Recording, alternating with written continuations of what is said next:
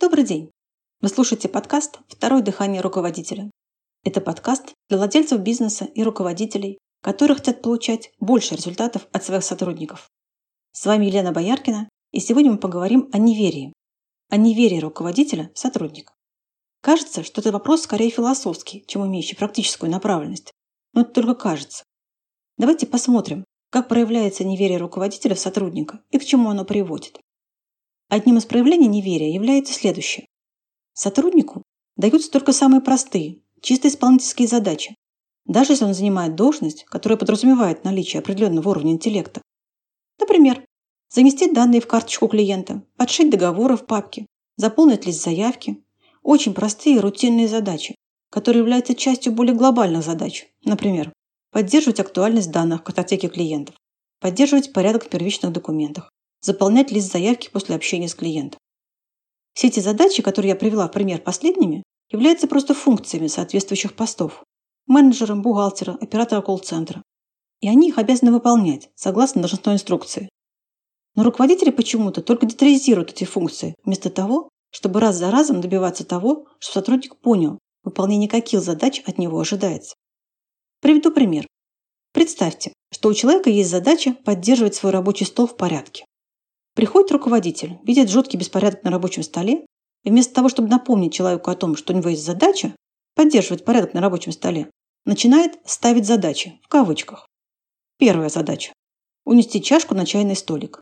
Вторая – положить ножницы в органайзер. Третья – выкинуть фантики в мусорную корзину. Я, конечно, сейчас слегка утрирую, но только слегка. Я много общаюсь с руководителями самого разного уровня и сталкиваюсь с теми задачами, что они ставят. Эти руководители часто не сводят сотрудников на уровень идиотов, практически назначают их идиотами, а потом удивляются, почему у них такие глупые сотрудники.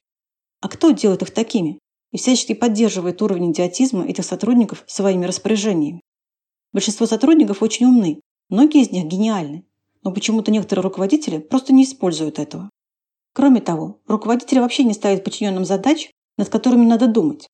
Знаете, некоторые руководители мне так и говорят. У нас только исполнители. У нас нет тех, кто хотел бы взять на себя хоть какую-нибудь ответственность. Конечно, нет. Откуда же им взяться, если никто и не ждет проявления ответственности? А если ждут на словах, то на деле совсем другое. Приведу пример. Одна компания выиграла тендер на поставку своей продукции. Вроде бы все отлично, но тут компания, которая до этого практически всегда выигрывала тендеры, предъявила первые определенные претензии. Коммерческий директор спланировал ряд шагов, чтобы уладить ситуацию, и был готов действовать. И тут собственник решил вмешаться.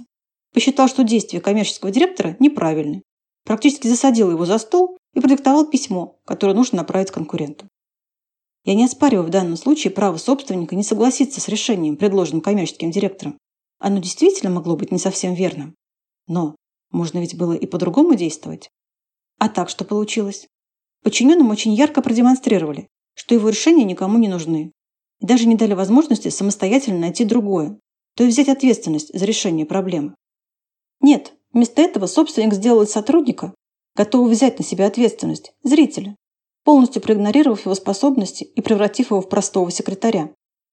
Ну и как вы думаете, будет после такого коммерческий директор предлагать какие-либо решения? Вряд ли. Теперь он будет действовать по формуле. Вы скажите, что делать, я сделаю. А если он достаточно ответственный человек, то он просто уйдет туда, где его инициативу смогут направить в нужное русло. А ведь могло бы быть и по-другому. Например, так.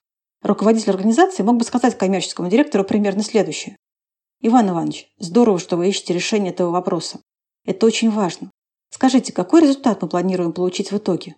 Ага, понятно. А как это действие, которое вы предлагаете, поможет нам получить такой результат? Ясно.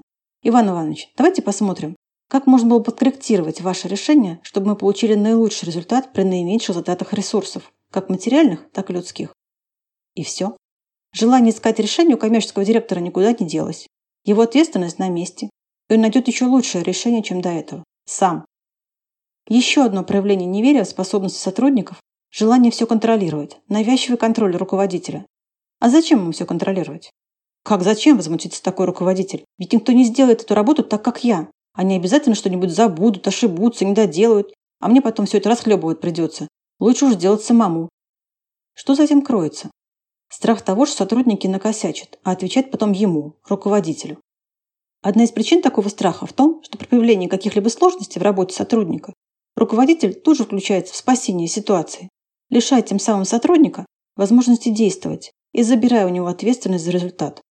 То есть сотрудник привыкает к ситуации. Все хорошо идет, я такой молодец. Сложности начались.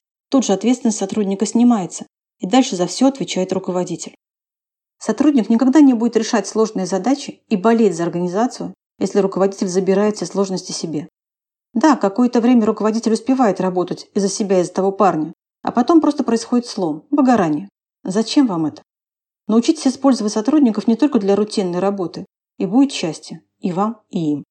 И напомню, использовать персонал значит делать так, чтобы он приносил пользу.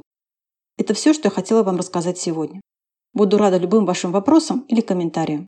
Если у вас есть вопросы, на которые вы хотели получить ответ, напишите мне по электронной почте, указанной в описании выпуска, и задайте их. Также вы можете подписаться на телеграм-канал об управлении, найме и продажах. Ссылка на канал есть в описании выпуска. Спасибо за внимание и до встречи на подкасте «Второе дыхание руководителя».